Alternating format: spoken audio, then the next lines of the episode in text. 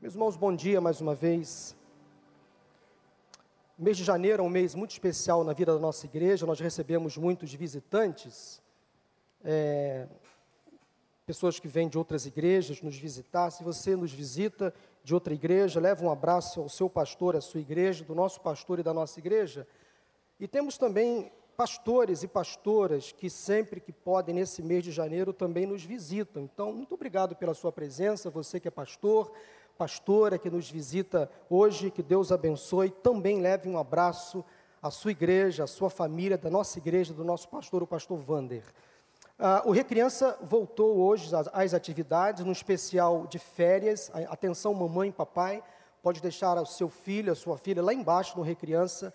A partir de hoje, um especial de férias.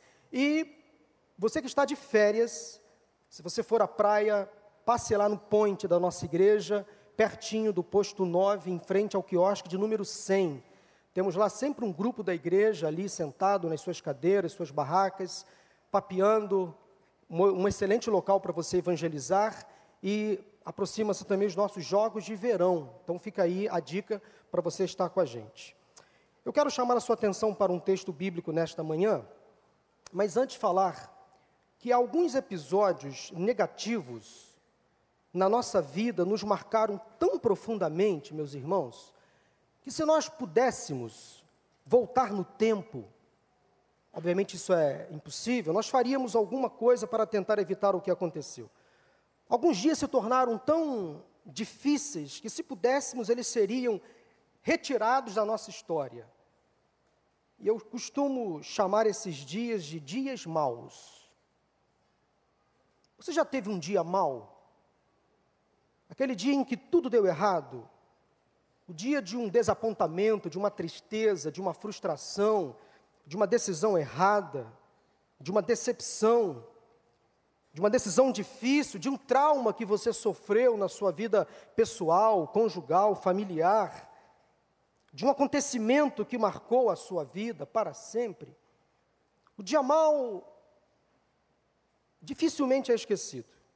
É interessante que geralmente esses dias costumam ficar mais gravados na nossa memória. Às vezes, não fomos nós os protagonistas do dia mal, mas de alguma forma o que aconteceu nos abalou e mesmo assim nos lembramos desse dia ou desses dias porque eles deixaram em nós algumas marcas que nós não conseguimos mais tirá-las da nossa alma, da nossa vida. Eu, por exemplo, me lembro, como se fosse hoje, de alguns fatos na história que me marcaram, que não aconteceram diretamente comigo, mas me influenciaram de alguma forma. Vou dar um exemplo pra, pessoal para vocês. Eu gosto muito de futebol. E me lembro do dia 5 de julho de 1982, num fatídico dia, numa tarde de um dia, num jogo de Copa do Mundo, quando o Brasil enfrentou a Itália. E eu e os meus amigos pintamos as ruas, colocamos bandeirinhas, estávamos ali confiados de que o Brasil seria campeão mundial naquele ano. E naquele jogo o Brasil perdeu de 3 a 2 para a Itália com três gols de Paulo Rossi. E eu me lembro como se fosse hoje que eu chorei. Eu era uma criança, mas eu chorei, chorei eu e os meus amigos por conta daquela decepção que eu sofri naquele dia. Eu era uma criança, mas eu chorei muito naquele dia. Para quem é mais novo, pergunta: aonde você estava e o que você estava fazendo no dia do 7 a 1? Lembra? Dia 8 de julho de 1914. Como é que você ficou? Como é que você se sentiu? Você lembra onde você estava? Eu tenho certeza que você lembra o que você estava fazendo, porque aquele dia foi traumático para a maioria dos brasileiros. E quando Ayrton Senna morreu no dia 1 de maio de 1994, domingo pela manhã, muitos, quando chegaram da igreja, se depararam com aquelas cenas na televisão, Ayrton Senna naquele carro, sofrendo aquele acidente, indo para o hospital, aquela expectativa na tarde daquele domingo. Eu lembro como se fosse hoje. Quer ver um outro exemplo? Onde você estava, o que você estava fazendo no dia 11 de setembro de 2001. Lembra o que aconteceu? A queda das torres gêmeas. Você exatamente lembra onde você estava, o que você estava fazendo, porque foi um dia mau. O mundo entrou em crise, o mundo nunca mais foi, foi o mesmo depois do 11 de setembro. Eu lembro onde eu estava, o que eu estava fazendo, quando eu vi pela televisão aquele jornalista Carlos Nascimento dando aquelas primeiras imagens do que estava acontecendo, o mundo, atônito, assistindo aquelas cenas. Deixe-me fazer um outro exercício mental com alguns de vocês. Quem aqui tem mais de 80 anos, sem medo de ser feliz, levanta a mão. Quem mais de 80 anos? Só irmão Abdias?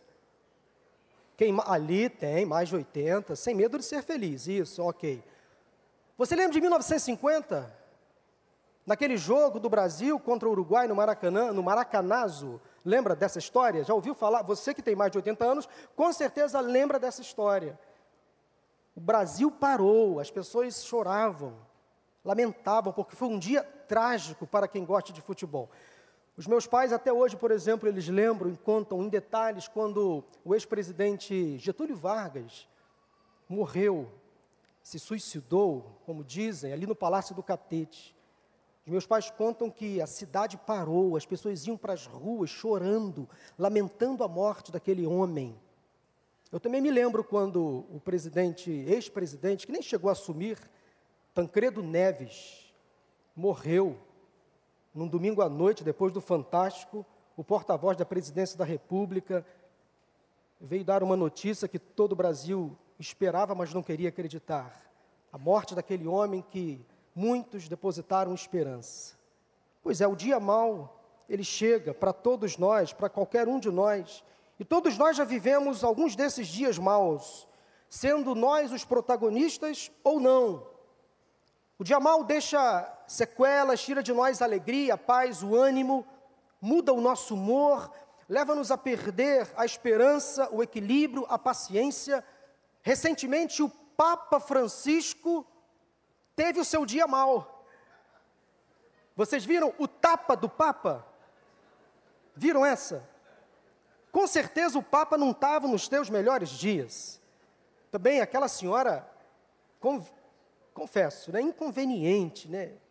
Ficou insistindo ali, o Papa perdeu a paciência, o Papa deu um tapa naquela moça, ele estava num dia com certeza muito mal. Pois é, todos nós podemos enfrentar um dia difícil, um dia de fúria, um descontrole emocional. O problema é quando esse dia mal se prolonga para o dia seguinte, para os outros dias, para os demais. O dia mal ele só pode durar 24 horas.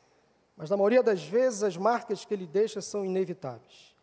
Vou dizer uma coisa para você, observando as devidas proporções. Deus também teve um dia mau. Abra sua Bíblia em um dos textos mais difíceis de ser interpretado, Gênesis capítulo 6. Vamos ler de 1 a 8.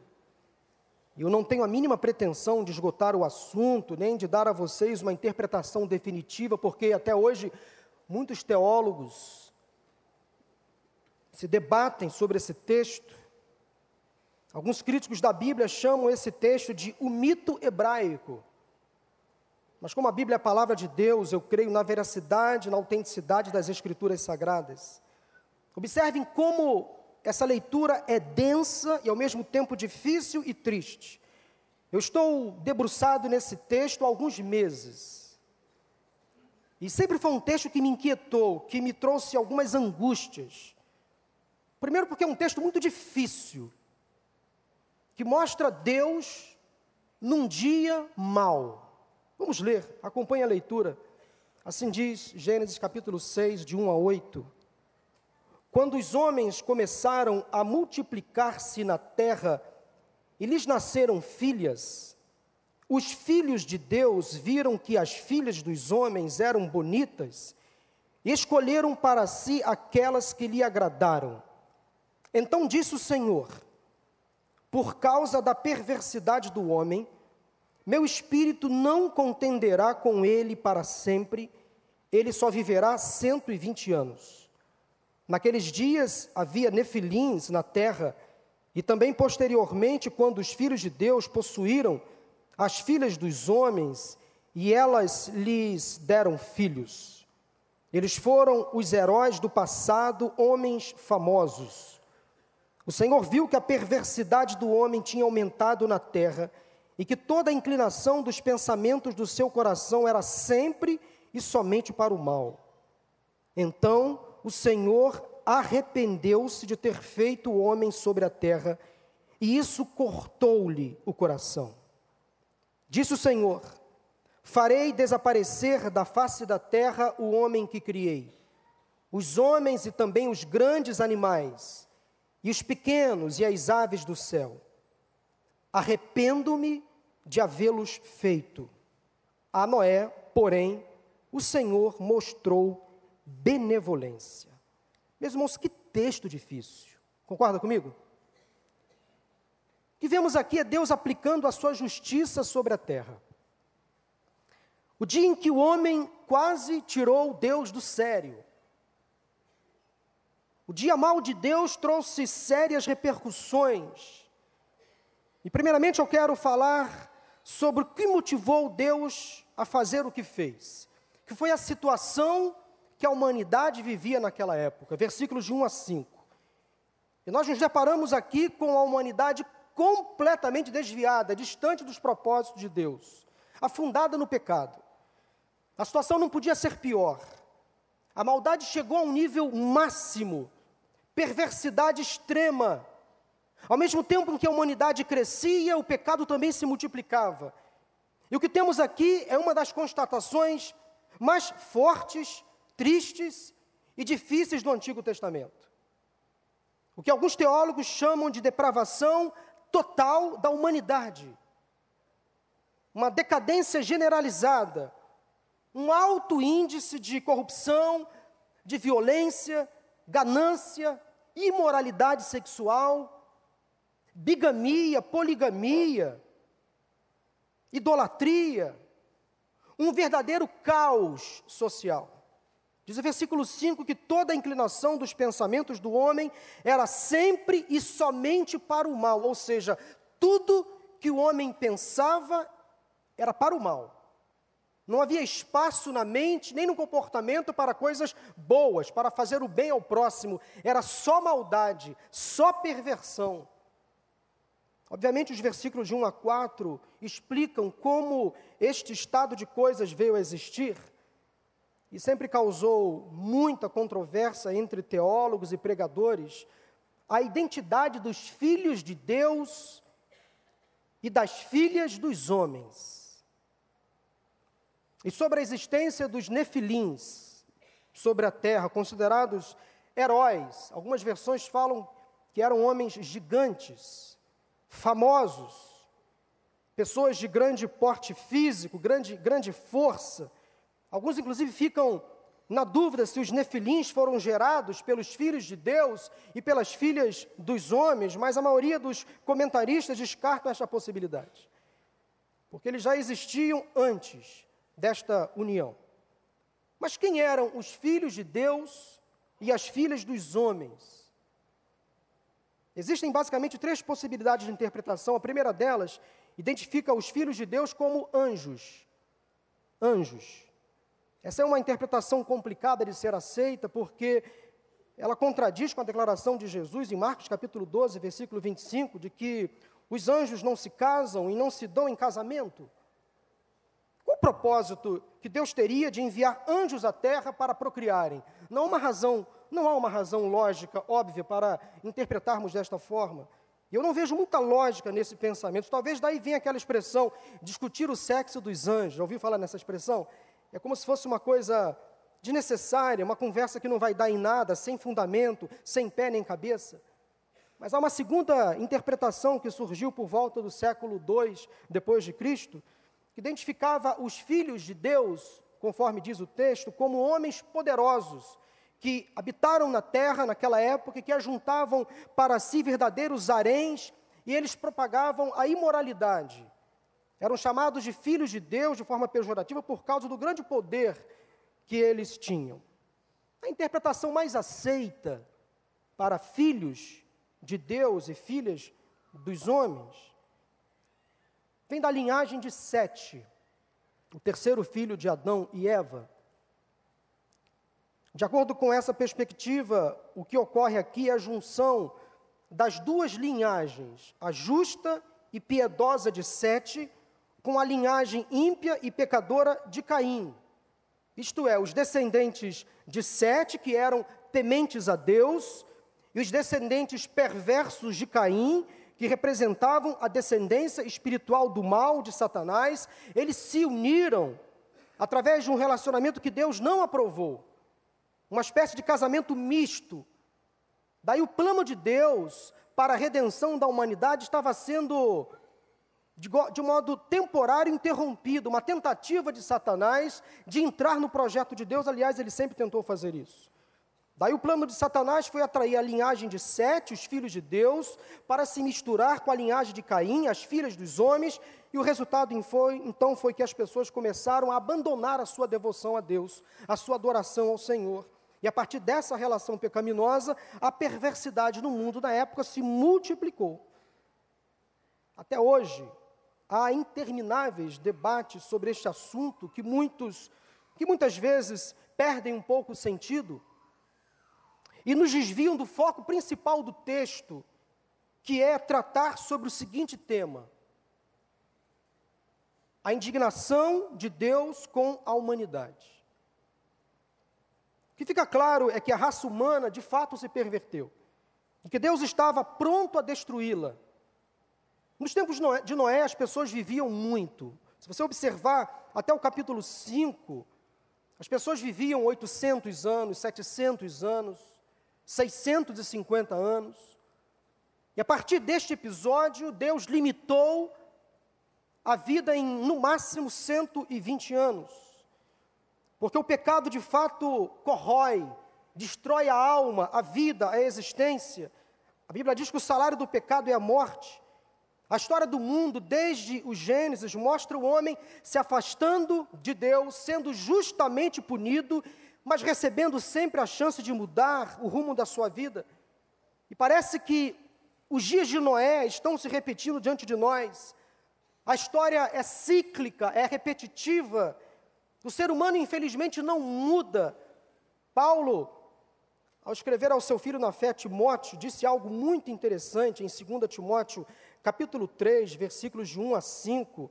E eu comparo esses dias como os nossos a impiedade dos últimos dias.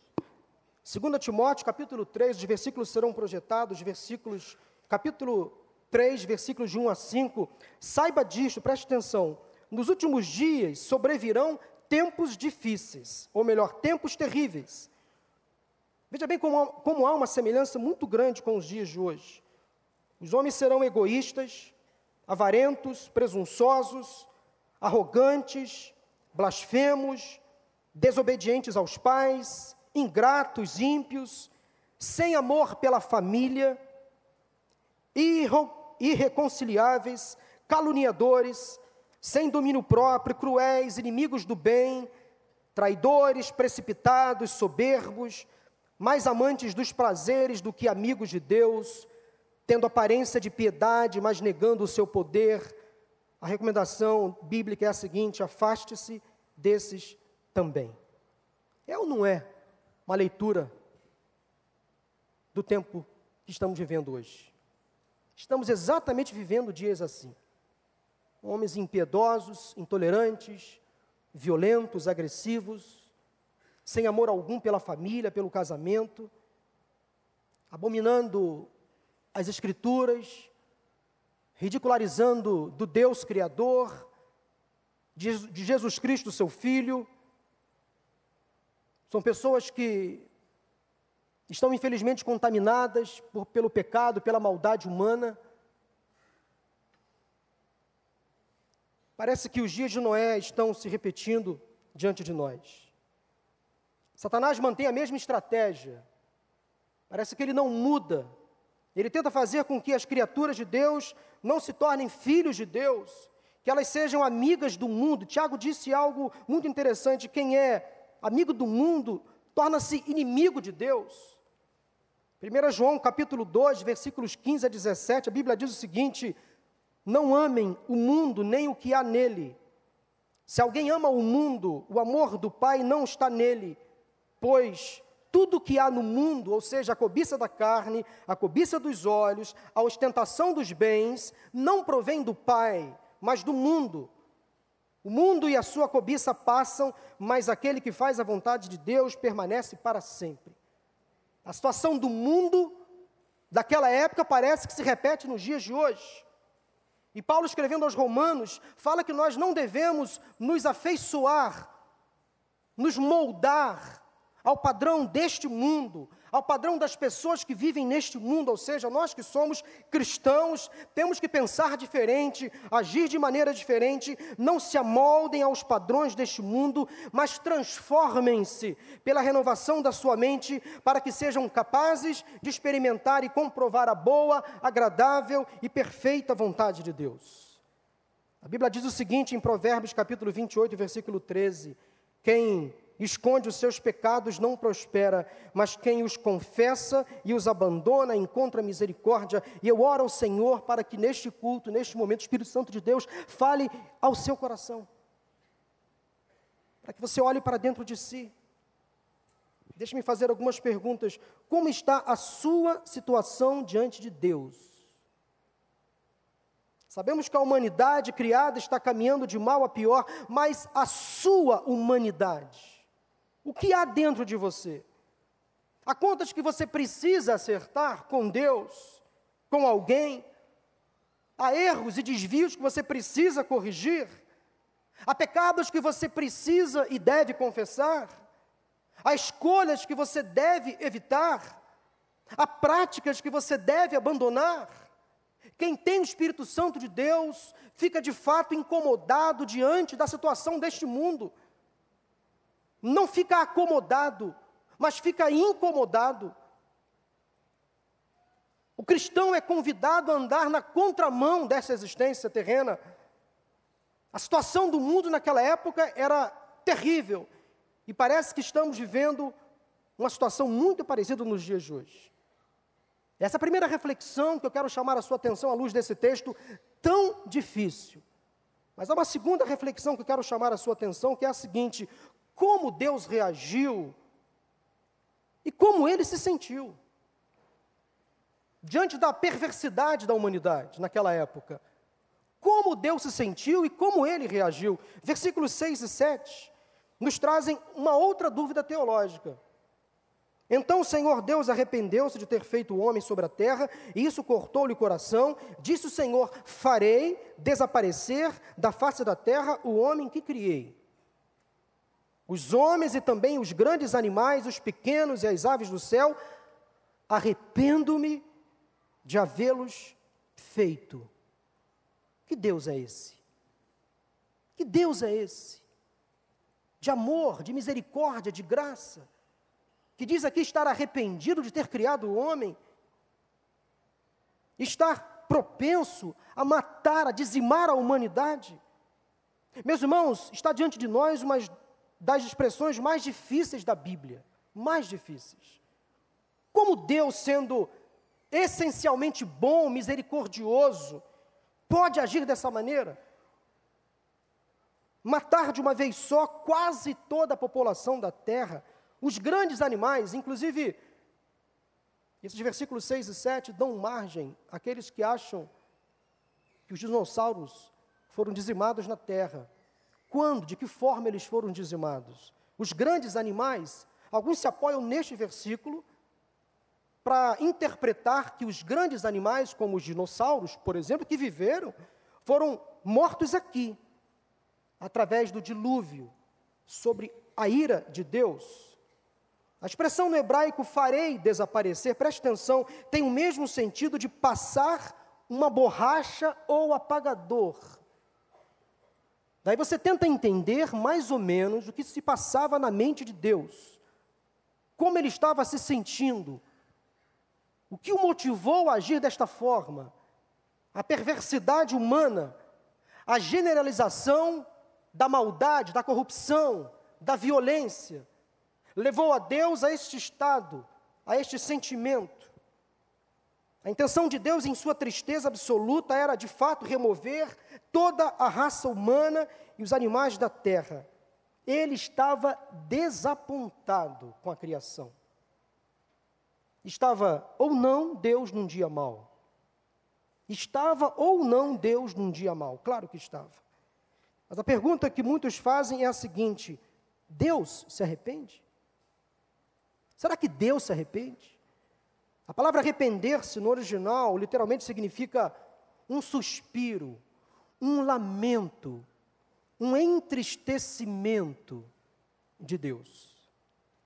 Deus não se arrependeu no sentido literal, absoluto da palavra, porque a Bíblia diz que em Deus não há variação de pensamento, ele não volta atrás, ele não é homem para mentir, ele não vacila, ele não duvida, ele não é pego de surpresa, ele sabe de todas as coisas.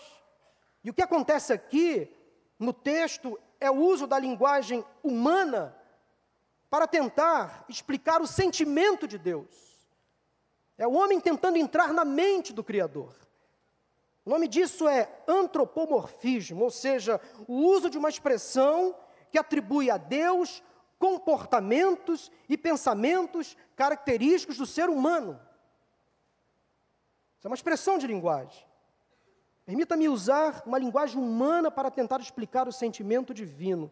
Deus ficou chateado, desgostoso, perdeu a paciência, ficou mal, de saco cheio.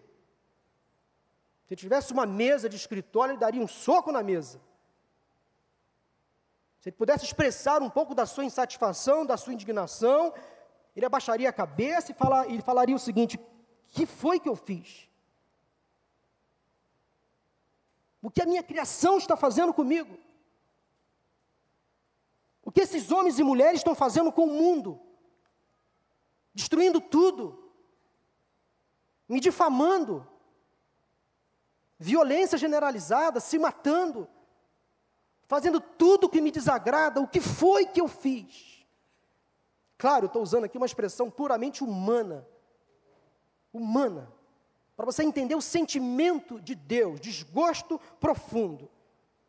Porque uma coisa era prever e saber que o homem pecaria, ele sabe de todas as coisas. Outra coisa era enfrentar o pecado do homem. Como doeu o coração de Deus. Diz o texto que Deus teve um sentimento de dor. Isso cortou-lhe o coração. Tente imaginar como Deus se sentiu. Quem é pai ou mãe aqui sabe um pouco do que Deus sentiu quando viu seus filhos cometendo erros. Quem é pai e mãe sabe que quando os filhos estão cometendo erros, caminhando pelos maus caminhos, tomando decisões erradas, apesar do, dos conselhos que recebem. Quem é pai e mãe sabe como nós sofremos. Quando, apesar de todas as orientações, conselhos, percebemos os nossos filhos caminhando de mal a pior, como isso corta o nosso coração. Não é verdade? Noites mal dormidas, choros, lamentos Todo pecado que cometemos é uma ofensa contra o Espírito de Deus. Daí, em função da maldade extrema que corrompeu a humanidade, Deus então se entristeceu, se decepcionou, e com isso veio a justiça em forma de ira. Sim, não se surpreenda, Deus se irou. Deus decidiu dar um basta, um chega. O grande pregador avivalista Jonathan Edwards, pregou no dia 8 de julho de 1741, um dos sermões mais famosos da história da igreja, numa igreja no estado de Connecticut, nos Estados Unidos, pecadores nas mãos de um Deus irado. A mensagem foi baseada em Deuteronômio 32, 35. E a ideia central de Jonathan Edwards naquele sermão era tratar sobre a ira de Deus contra o pecado humano e um apelo aos ouvintes para que eles vivessem uma vida santa. Pecadores, como esse sermão é conhecido, até hoje é citado como um exemplo da severidade na pregação da palavra. Preste atenção, severidade na pregação da palavra. nesse famoso sermão, Eduardes falou sobre a existência e a realidade do inferno e da tensão existente entre justiça e misericórdia de Deus. Ele apresentou Deus como um juiz perfeitamente justo que estava corretamente indignado com o homem em função do seu insistente pecado e afastamento do seu amor.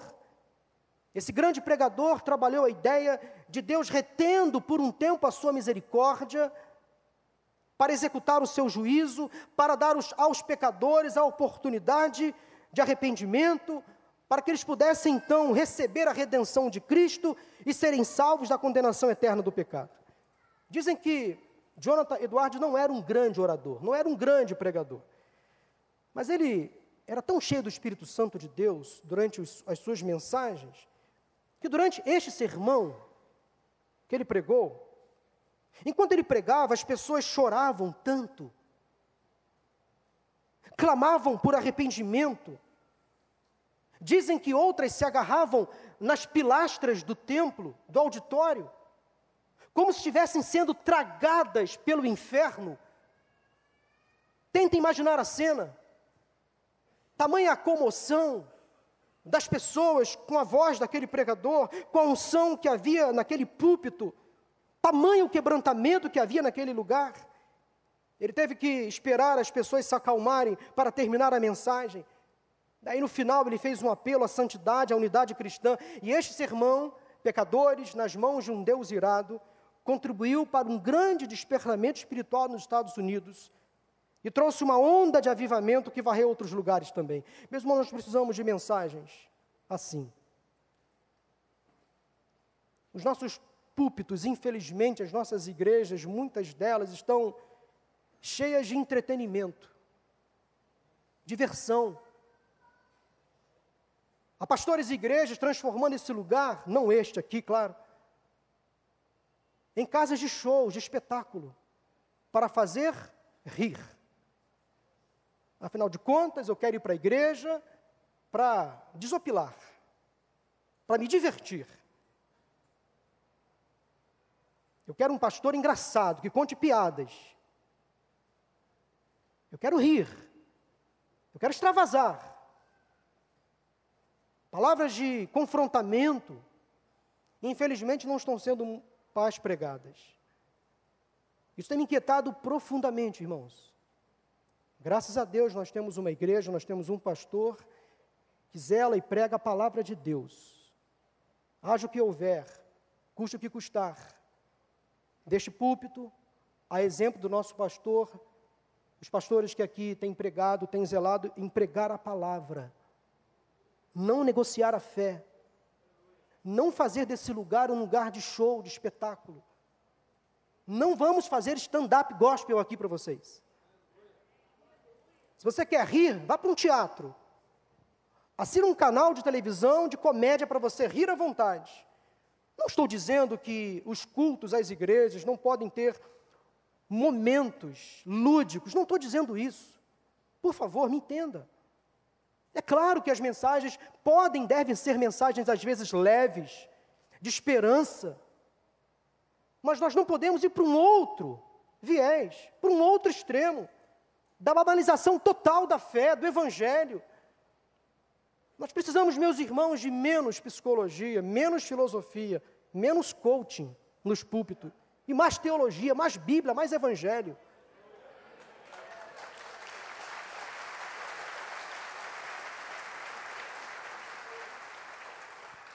Precisamos de menos riso e mais choro. Sim, precisamos chorar, porque o mundo está indo de mal a pior. Esse lugar aqui deve ser lugar de comoção, de quebrantamento, de humilhação. Devemos sair daqui incomodados para transformar a geração que está lá fora. Temos que chorar porque o mundo está agressivo, violento, intolerante. Tem muita gente se envolvendo com as drogas, muitos inocentes morrendo de bala perdida. O desemprego ainda é alarmante na nossa nação.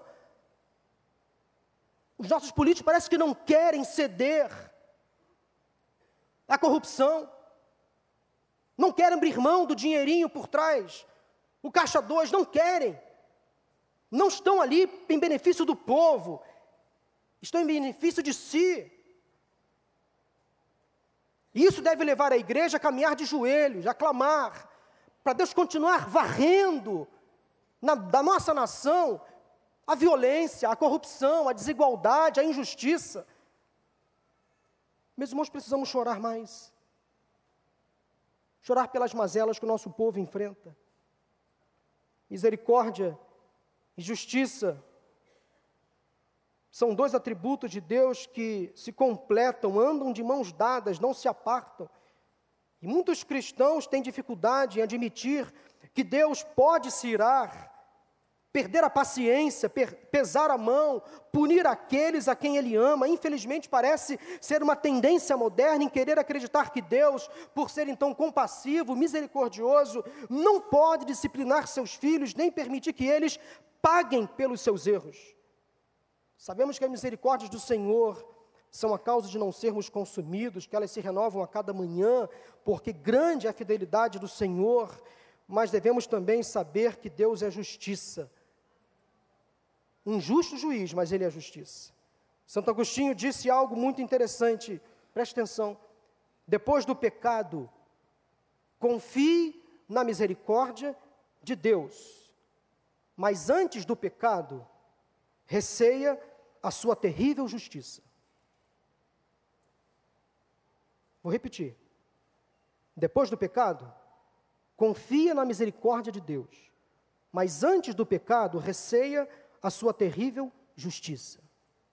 A verdade é que, na maioria das vezes, pecamos deliberadamente, conscientemente, inconsequentemente, Esquecemos que uma hora, cedo ou tarde, a conta vai chegar. E quando chega, às vezes, a conta é alta demais. Já fez estragos, não temos como pagar. O que precisamos compreender e aceitar é que Deus, mesmo sendo um justo juiz, nunca deixa de ser misericordioso. Mesmo quando precisa disciplinar os seus filhos, ele faz por amor. Mas quando ele tem que pesar a mão, ele fará. Mas antes da ira de Deus chegar, ele manda o recado: arrependa-se, arrependa-se, arrependa-se, ainda dá tempo. Ainda dá tempo. O terceiro ensinamento que eu encontro nesse texto, primeiro eu falei da situação da humanidade naquela época, é muito parecida com a nossa situação hoje. Depois eu falei do, de como Deus se sentiu e como ele reagiu à tristeza, ao desapontamento com a humanidade, ele se irou ele ameaçou dizimar a terra. Em terceiro lugar, o que me chamou muito a atenção nesse texto é o versículo 8. Talvez o melhor versículo desse texto que eu li para vocês. E guarde o que eu vou dizer agora. Mesmo no dia mau, Deus é bom. Mesmo no dia mau, Deus é bom. Versículo 8 fala que Deus se afeiçoou de Noé. Depois que Deus se entristeceu, se irou, ameaçou exterminar, então toda a população mundial, ele não conseguiu reter a grandeza da sua graça e da sua misericórdia. Por ser imutável, fiel à sua palavra, em sua soberania, ele resolveu preservar a humanidade através da família de Noé, de acordo com seus propósitos eternos. A Noé, porém, o Senhor mostrou benevolência.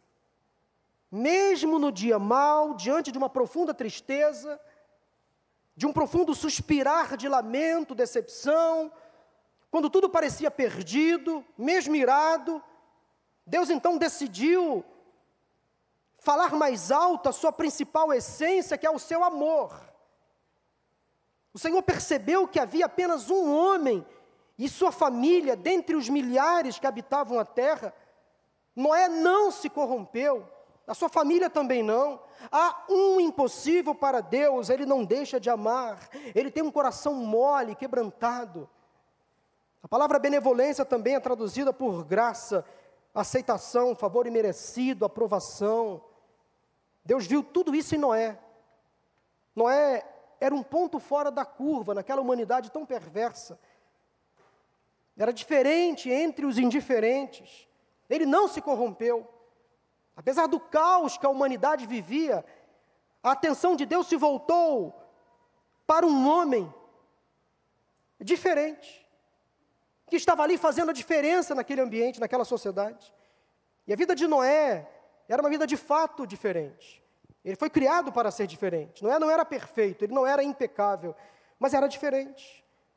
Gênesis 6, 9 diz que ele era um homem justo, íntegro, entre o povo da sua época, ele andava com Deus. Meus irmãos, que diferença faz quando um homem e uma mulher andam com Deus? Que diferença faz? Não é verdade?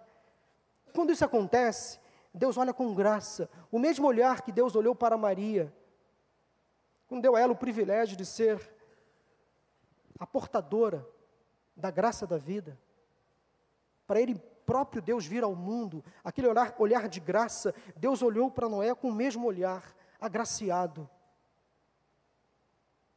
Por amor a você, por perceber que você não se contaminou, não se perverteu, não se corrompeu, eu vou dar continuidade à minha história com o ser humano. Daí Noé foi levantado por Deus para construir um grande barco. Os versículos seguintes mostram como Deus estruturou, planejou o prosseguimento da humanidade. Ele interrompeu a sua ira, de fato ele interrompeu a sua ira. Uma arca foi construída e Noé deveria então abrigar naquela arca, naquele grande barco, a sua família, um casal de cada espécie. Noé simplesmente obedeceu. E diz a Bíblia que Deus mandou uma forte chuva que inundou toda a terra. Eu queria fazer com vocês agora um exercício, uma atividade, uma dinâmica. Solte suas mãos, por favor. Vamos simular o barulho da chuva? Começa a esfregar as suas mãos. Esfrega, esfrega. Só esfregar. Começou assim. Agora pega o seu indicador, bata no outro. Só o indicador. Só o indicador. Vai batendo, vai batendo. Agora pega dois dedos. Continua. A chuva foi aumentando. Três dedos. Um. A chuva foi aumentando. Quatro dedos. A chuva foi aumentando. Cinco dedos agora. Uá! Uá! Choveu muito. Tá bom. Por 40 dias e 40 noites choveu sobre a face da terra. Noé, sua família, um casal de cada animal, permaneceram seguros naquele grande barco. Depois de 40 dias e 40 noites, por 150 dias, as águas ainda ficaram sobre a terra, até que elas baixaram, e quando a arca finalmente atracou, quando Noé, sua família, aqueles animais saíram da arca, Deus fez uma aliança com Noé. Um símbolo estava marcando ali um recomeço. E Deus disse uma coisa muito interessante: Não mais destruirei a terra através de um dilúvio. Ele não disse que nunca mais destruiria a terra. Ele disse que nunca mais destruiria a terra através das águas do dilúvio. Isso implica dizer que Deus não muda. Ele continua triste, chateado quando o ser humano peca. Ele se entristece quando nos desviamos dos seus caminhos. Ele ainda se ira quando percebe que nós, como criaturas e filhos de Deus, nos distanciamos da sua vontade. Eu particularmente temo, eu particularmente temo que Deus volte os seus olhos para a terra e que chegue novamente um outro dia mau. Eu temo. Eu espero que nós não sejamos protagonistas para causar em Deus esse extremo constrangimento, essa extrema tristeza. Eu espero que Deus olhe para cada um de nós e veja um Noé. Eu espero que Deus olhe para cada um de nós e veja graça. Eu espero que Deus olhe para cada um de nós e veja assim: por amor a este, eu não vou ainda pesar a minha mão. Por amor a esta família, o mundo ainda tem jeito. Por amor a este crente, pelo exemplo que ele tem dado nessa sociedade, eu ainda vou retardar a minha ira, porque há gente santa nesta terra. Eu espero que Deus olhe para você, para mim, e veja um Noé, um homem íntegro, justo, piedoso, que não se corrompa, uma pessoa que não se iguale às pessoas que estão neste mundo. Ainda hoje, embora Deus se entristeça pelo pecado da humanidade criada, Ele não desiste do homem que criou. Então sejamos, meu irmão, minha irmã, um Noé para esta geração. Que Deus veja em você virtudes, mesmo sem merecermos, mesmo sendo pecadores, que recebamos o mesmo amor, a mesma graça, a mesma misericórdia. Eu gosto muito do texto de Isaías 59. Coloca na tela, por favor. Onde o profeta fala do pecado, fala de confissão e fala de redenção.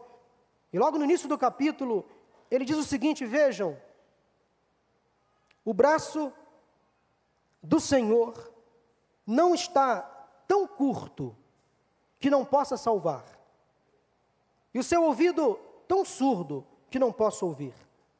Mas, versículo 2: as suas maldades separaram vocês do seu Deus, os seus pecados esconderam de vocês o rosto dele, e por isso ele não os ouvirá. Eu gosto tanto desse texto que eu falo ele, eu leio ele na primeira pessoa, eu trago ele para a minha vida. Eu digo assim, a começar pelo versículo 2: Mas as minhas maldades me separam do meu Deus. Eu sou o culpado, eu sou o pecador. Os meus pecados escondem o rosto de Deus de mim. E por isso que às vezes ele não me ouve. É o meu pecado que faz isso. Aí eu volto para o versículo primeiro, coloco o versículo primeiro na tela. Mas eu preciso ver, eu preciso entender que mesmo eu sendo pecador, mesmo sendo falho, o braço do Senhor não está tão curto que não me possa salvar, nem o seu ouvido tão surdo que não me possa ouvir. Entende a misericórdia de Deus por você? Mesmo você sendo um pobre pecador, Deus te ama. Ele não vai desistir de você enquanto não perceber em você um Noé. Não vai desistir de você. Ele vai retardar a sua ira. Preste atenção, todos nós merecemos a ira de Deus, somos falhos, limitados, pecadores, mas mesmo assim, Ele ainda estende a sua benevolência, Ele não desiste, meu irmão, minha irmã, preste atenção, a porta da arca ainda não se fechou. Ainda dá tempo. A pregação do arrependimento ainda durará. Lemos em Efésios capítulo 2, versículos 3 a 5. Coloca na tela também, por favor. Efésios 2, de 3 a 5. Olha como a Bíblia se completa, como ela se responde, como ela mesma vai se interpretando. Efésios 2, de 3 a 5, vocês estavam mortos em suas transgressões e pecados, nos quais costumavam viver, quando seguiam a presente ordem deste mundo e o príncipe do poder do ar, o espírito que agora está atuando nos que vivem na desobediência. Esta era a nossa vida antes de Cristo. Anteriormente, todos nós também vivíamos entre eles, satisfazendo as vontades da nossa carne, seguindo os seus os seus desejos e pensamentos. Como os outros, éramos, por natureza, merecedores da ira. Coloca no texto, por favor. Como os outros, éramos, por natureza, merecedores da ira de Deus. Todavia, entretanto, Deus, que é rico em misericórdia, pelo grande amor com que nos amou, deu-nos vida, juntamente com Cristo, quando ainda estávamos mortos em transgressões, pela graça vocês são salvos. Ah, só a graça de Deus. Ah, se não fosse a graça. Louvado seja o nome do Senhor. Meu irmão, sai daqui hoje com o seguinte aprendizado: o meu pecado gera em Deus uma profunda tristeza, ele se entristece, ele se incomoda que pode sim levá-lo a agir com justiça, porque ele é um justo juiz, ele está sempre certo. Por isso eu me arrependo e peço ao Senhor a sua misericórdia. Saia daqui hoje, meu irmão, convicto de que você é um pecador, mas que precisa se arrepender, para receber do Senhor a misericórdia que Ele está dando de graça para você. Eu quero concluir essa mensagem. Lembra daquela, daquele sermão de Jonathan Edwards? Em 1741. Alguns anos depois, ele escreveu uma carta a um jovem. E aquela carta foi impressa, distribuída, com o seguinte título: Conselho a Jovens Convertidos. Jonathan Eduardo ficou tão incomodado com aquele sermão, porque ele impactou tantas pessoas. E nessa carta que ele escreveu a este jovem, ele ofereceu um impressionante contraste com o sermão Pecadores nas mãos de um Deus irado, talvez tentando complementar o sermão. Ele disse o seguinte: preste atenção, o Deus Trino é não apenas o espantoso, justo juiz, mas também o Cristo amável, cujas mãos são gentis. Em todo o seu proceder, disse Jonas Eduardo, aquele jovem, naquele conselho, ele disse o seguinte: ande com Deus e siga Cristo como uma criança pequena, frágil e dependente, agarrando a mão de Cristo, segurando nela, mantendo os olhos nas marcas das feridas no lado e nas mãos dele, de onde vem o sangue que purifica você do seu pecado. Louvado seja o nome do Senhor. Eu quero terminar esse sermão orando a Deus pela sua vida. Eu quero que você ore a Deus pela sua vida. Quero que essa mensagem cause em você uma tristeza que leve você, conforme diz a palavra em 1 Coríntios, ao arrependimento. Esta é a palavra que salva. É aquela palavra que nos causa tristeza e nos leva para cima, nos leva a uma mudança de pensamento, uma mudança de comportamento para o nosso bem, para o bem daqueles que estão ao nosso redor e para o bem de toda esta sociedade. O que Deus falou com você nesta manhã? E o que você fará a respeito a partir daquilo que Deus falou com você nesta manhã e neste culto? Feche seus olhos. Ore ao Senhor nesta hora. Peça perdão. Deixa que o Espírito Santo incomode você. Porque quando ele faz isso é para o seu bem. Não brigue com o Espírito Santo. Não entre em contenda com ele. Não vale a pena. Ceda. Peça perdão pelos seus pecados. Seja específico agora. Fale para Deus. Fale para Ele. O que você está fazendo de errado? Humilhe-se na presença do Senhor. Receba de Deus a graça, a chance de recomeçar. A segunda chance, ou a terceira, ou a quarta, ou a quinta, não importa. Mesmo você sendo um pobre pecador, Deus te ama e não vai desistir de você. E a obra que ele já iniciou, ele ainda não acabou. Ele só vai completar no dia em que você entrar na glória. Não desista da fé.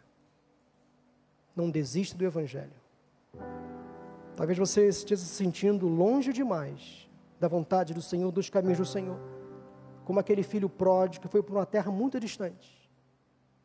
Talvez você se contaminou tanto, se influenciou tanto, que talvez você se sinta hoje indigno de voltar, indigno de aceitar de Deus o perdão.